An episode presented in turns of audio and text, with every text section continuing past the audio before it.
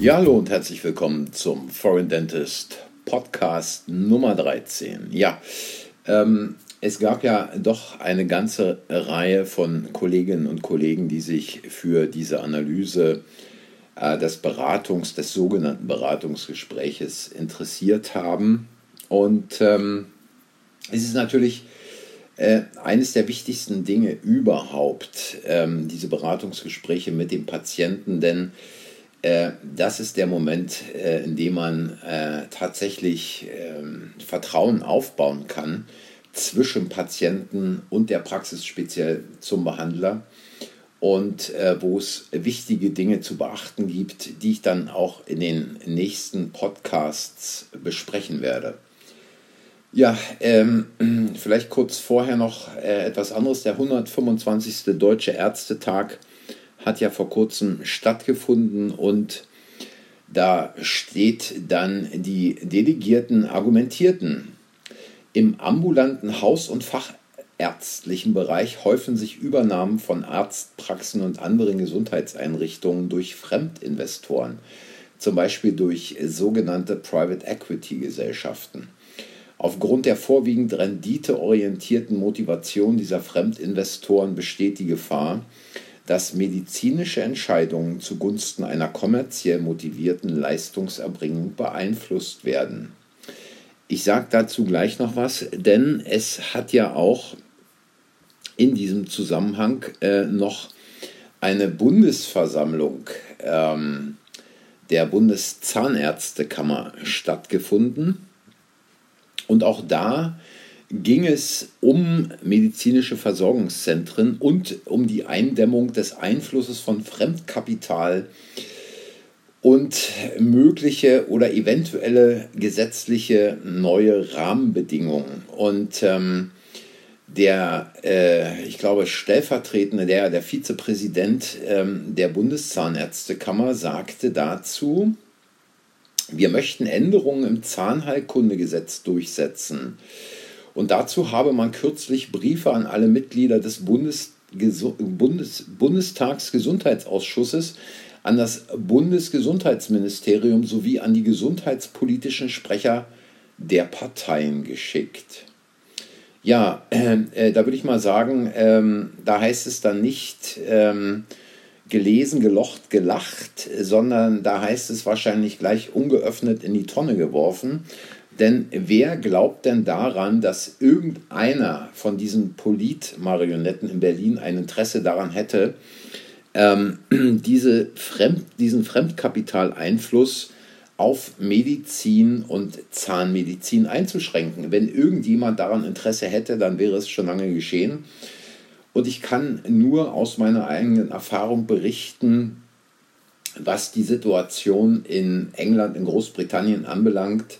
Auf Foreign Dentist gab es dazu unendlich viele äh, Beiträge. Diese Private Equity Gesellschaften werden übernehmen. Ähm, diese ganze Welle wird noch in viel stärkerem Maße nach Deutschland rüberschwappen, als man sich das im Augenblick vorstellen kann. Und ähm, es ist ja jetzt schon zu sehen, äh, was es für einen sprunghaften Anstieg dieser medizinischen Versorgungszentren gab. Und ähm, gerade die ehemaligen Besitzer von Jakobs, die mittlerweile in der Schweiz sitzen, haben ja ein großes Interesse daran, ihre Zahnarztpraxiskette weiter auszubauen. Und die Jungs gehen da ganz anders ran als ähm, es irgendwelche Zahnärzte machen, die eine Einzel- oder die eine Doppelpraxis gründen. Diese Leute machen ganz konkrete Analysen des Standortes. Die schauen sich ganz genau an, was da läuft, wie es läuft. Und die haben natürlich auch den Vorteil, dass sie ganz andere Gelder äh, zur Finanzierung zur Verfügung haben. Und da kommt es auch nicht darauf an, wenn die Bude nicht gleich von Anfang an so richtig läuft, wie sie laufen soll, ähm, ich habe das häufig genug in England erlebt, dass man da nach ganz anderen Kriterien sortiert und dass man sich wie ein Spinnennetz, wie ein Tumor weiter und weiter verbreitet, dass man dann Zahnärzte anstellt, äh, die man quasi auf Umsatz arbeiten lässt. Da gibt es dann Praxismanagerinnen, äh, die extremen Druck von oben kriegen, von den Regionalmanagern, von den Regionalmanagerinnen, die wiederum äh, weiteren Druck bekommen. Da geht es dann nicht darum, irgendwelche kassenzahnärztlichen Leistungen dem Patienten zukommen zu lassen. Da geht es knallhart um Privatleistungen, die da verkauft werden müssen. Und ähm, das Problem besteht natürlich darin, dass die zahnärztlichen Kolleginnen und Kollegen extrem unter Druck gesetzt werden, warum sie denn keine Privatleistungen verkaufen, wo es doch so einfach wäre und wo man dem Patienten nur dieses, jenes, solches äh, quasi in welcher Form auch immer äh, anraten müsse. Und äh, was letztlich noch dazu kommt, wenn diese Läden erstmal eine bestimmte Größe erreicht haben, dann sind es diese Zahnarztketten, die später die Standards setzen, die gewisse Dinge einführen und dann eben einen Brief an die entsprechenden äh, Leute im Bundestag, in den, äh, an die Leute im Ausschuss schicken und sagen, wir haben jetzt diesen Standard bei uns in den 60, 100, 150, 600 Praxen etabliert und wir würden es wichtig finden, wenn dieser Standard bundesweit implementiert werden würde. Und da guckt man dann ganz dumm mit seiner eigenen kassenzahnärztlichen Einzel- oder Doppelpraxis, denn plötzlich gibt es da nicht nur das Qualitätsmanagement, plötzlich braucht es da nicht nur jemanden, der für die äh, Strahlung verantwortlich ist, plötzlich äh, braucht es da nicht nur jemanden, der für irgendwelche äh, Datenschutzverordnungen zuständig ist oder irgendwelche anderen Dinge, die da eine Rolle spielen, sondern da gibt es da neue Standards und diese Standards sind natürlich für die äh, großen Ketten ganz anders umzusetzen, denn aufgrund der Vielzahl der Praxen brauchen die auch nur einen Verantwortlichen für die jeweiligen Dinge, die man da dokumentieren muss. Und sparen dadurch natürlich extrem Kosten, genauso wie sie Kosten sparen, äh, dadurch, dass sie spezielle Absprachen mit den Dentalhändlern haben. Die haben eigene Kataloge, die kaufen zu komplett anderen Preisen ein. Also eine Sache, die letztlich ähm, irgendwann sich derart verbreitet haben wird, ähm, dass man da als Einzelpraxis, als Doppelpraxis, als Dreierpraxis in der Nähe solcher Zentren dann vielleicht schon ein wenig ins Schleudern kommt. Denn äh, was ich auch immer wieder in England ähm, bemerkt habe, ist, dass Patienten, die sich erstmal daran gewöhnt haben, dass es solche Ketten gibt, Patienten, die sich erstmal daran gewöhnt haben, dass sie heute bei Zahnarzt B, morgen bei Zahnärztin C, übermorgen bei Zahnarzt A wieder in Behandlung sind, dann zwar sagen, ja, aber warum sehe ich denn jetzt nicht meinen äh, äh gleichen Zahnarzt wieder, sondern die gewöhnen sich dran. Die sagen, ach ja, das war ja auch nett äh, beim letzten Mal bei der Behandlung, da war das ja Ihre Kollegin oder Ihr Kollege. Und äh, machen Sie das heute mal, Sie sind ja auch Zahnarzt oder Sie sind ja auch Zahnärztin. Und ähm, das ist dann eine Sache, wo dieses ganze ja über Jahrzehnte, ja fast über ein Jahrhundert entstandene System letztlich komplett aus den Fugen gerät und äh, letztlich dann irgendwann nur noch vereinzelte äh, Zahnarztpraxen geben wird. Ich spreche jetzt nicht von in zwei oder in fünf Jahren, aber warten wir mal 20, 30 Jahre ab. Ähm, und ähm, da ist es dann eine Situation ähnlich, äh, wie man sie aus der ehemaligen DDR kannte, dass es da Polikliniken gibt. Das sind dann die medizinischen Versorgungszentren und dann gibt es da noch irgendwo hier oder dort noch einen Zahnarzt, der mehr oder weniger in Anführungsstrichen privat behandelt. Jetzt kann man sagen, ja, mein Gott, ist mir egal, ähm, ich mache noch 10 Jahre oder ich mache noch 15 Jahre, was soll's die Zeit werde ich noch durchhalten. Tja, die Frage ist, ob es denn wirklich so sein wird angesichts der derzeitigen wirtschaftlichen Situation im Lande, auch der Situation, was das ganze Finanzsystem anbelangt. Und wenn man da mal ein wenig, nur ein wenig über, die Espresso über den Espresso-Tassenrand guckt, äh, dann kann man feststellen, äh, gerade mit Bezug auf das World Economic Forum, dass der Kollege Schwab gesagt hat, 2030, du wirst nichts mehr besitzen und du wirst happy sein. Und ich weiß auch hier, dass viele Kolleginnen und Kollegen sagen werden, ja gut, was geht es mich an? Wer weiß, ähm, ob das jemals eintritt. Und ich kann nur sagen, ähm, und da komme ich nochmal zurück auf das, worüber auch schon viel geschrieben wurde und was ich hier auch schon im Podcast erwähnt habe. Wenn man sich anguckt, ähm, dieser Zusammenbruch im Jahre 2007, 2008, äh, die Finanzkrise, äh, dann der Zusammenbruch 2019 im Herbst des Repo-Marktes in Amerika, wo dieser Repo-Markt nur mit extrem großen Finanzspritzen der FED noch gerettet werden konnte, die Nullzinsenpolitik, die also auch demnächst nicht äh, irgendeine Veränderung erfahren wird, das Ansteigen der Preise, die Inflation, die sich immer weiter beschleunigt, die jetzt knapp bei 5% liegt, und da muss sich auch jeder und jede mal fragen, was bedeutet das eigentlich für die Praxis, äh, wenn die Heizkosten steigen, wenn die Kosten für Elektrizität steigen und demnächst vielleicht auch das ein oder andere Verbrauchsmaterial nicht mehr äh, so zur Verfügung stehen wird, weil es irgendwelche Lieferengpässe gibt, denn das meiste wird ja wohl in China hergestellt. Und wenn auch da die Preise drastisch anziehen. Und wenn man einfach mal schaut, wer da mittlerweile auch in Deutschland den Markt kontrolliert, in England ist es schon lange der Fall, dann ist es Scheindental, Henry Scheindental, die mal ganz klein angefangen haben mit irgendwelchen Posteinwurfkatalogen, die nicht mehr als zehn Seiten hatten in den 90er Jahren und die heute extrem den Markt kontrollieren. Und ähm, da wird es nicht ausbleiben, äh, dass demnächst auch da die Praxisgewinne immer weiter zusammen schmelzen. Und in dem Zusammenhang, wie gesagt, komme ich jetzt mal drauf zurück, womit kann man eigentlich so eine sehr starke Patientenbindung herstellen? Und das Allerwichtigste ist dabei wahrscheinlich äh, die Kommunikation mit dem Patienten. Aber ich will an dieser Stelle auch nochmal sagen, ähm, vieles von dem, äh, was auch in den nächsten Podcasts kommen wird, ist wahrscheinlich kaum in einer herkömmlichen Kassenzahnarztpraxis umzusetzen, jedenfalls nicht bei einem Durchlauf von 30 oder 40 Patienten am Tag. Äh, da ist nicht die Zeit, da ist nicht die Ruhe, da kann man nicht entsprechend arbeiten, dass man also wirklich eine extrem starke Bindung zum Patienten herstellen kann. Äh, der Aufwand dafür wäre letztlich viel zu groß und äh, der ein oder andere wird meine Meinung kennen, äh, es hat heute keinen Sinn mehr, eine Kassenzahnarztpraxis zu führen. Jetzt hm, weiß ich auch schon wieder, dass es auf der anderen Seite, nämlich am Lautsprecher, einen Aufschrei geben wird. Ähm, aber äh, allein, wenn man sich anschaut, die elektronische Patientenakte wäre für mich der letzte Moment gewesen, wo ich gesagt hätte, ich bis hierher und keinen Schritt weiter. Daten quasi zu übermitteln an irgendwen, wo man nicht weiß, wo diese Daten hinkommen was mit diesen Daten gemacht werden, was mit diesen Daten gemacht wird.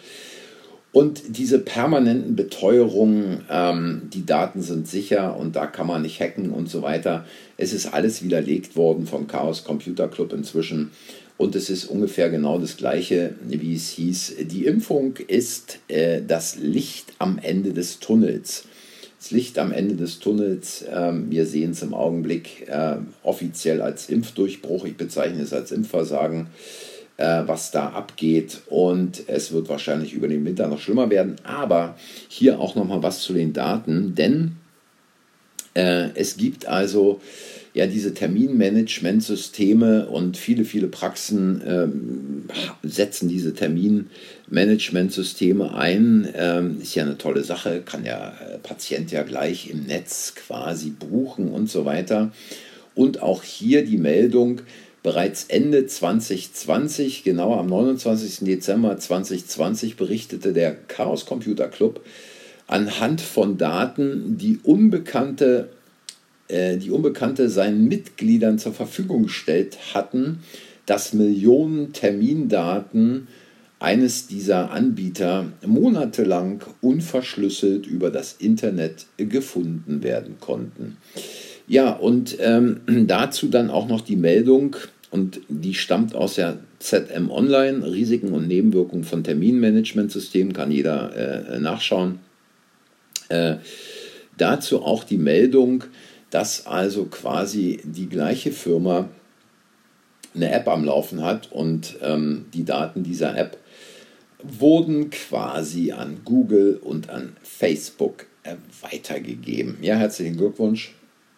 Wer solche Sachen macht, der äh, läuft natürlich Gefahr, dann irgendwann mal äh, richtig schwer Probleme zu bekommen. Aber jeder, äh, wie er will und jedem Tierchen sein Pläsierchen. Wer es mag, sollte einfach damit weitermachen. Aber zurück zur Kommunikation. Also die Kommunikation im Prinzip beginnt mit dem Patienten ja schon in dem Moment, wo das Telefon klingelt. Geht weiter, wenn der Patient dann in die Praxis kommt, empfangen wird in der Praxis, vielleicht im Wartezimmer Platz nimmt und dann anschließend äh, ins Behandlungszimmer gebracht wird. Ähm, manche Praxen haben heute Beratungszimmer. Und die Kommunikation endet ja nicht nach der Behandlung, sondern setzt sich ja dann bei der Verabschiedung entsprechend fort und sollte natürlich auch äh, dann weitergeführt werden auf die eine oder andere Art und Weise. Und ich werde also in den nächsten Podcasts da mal einiges äh, zu erzählen. Und mir ist eigentlich wichtig ähm, zu sagen, natürlich kann man jetzt seine Kassenpraxis nicht direkt zumachen oder direkt sagen, ich gebe meine Kassenzulassung zurück. Es würde nicht funktionieren, so von einem Tag auf den nächsten, aber man kann innerhalb eines Jahres zumindest dahin kommen, aus einer Kassenpraxis eine gut bis sehr gut laufende Privatpraxis zu machen.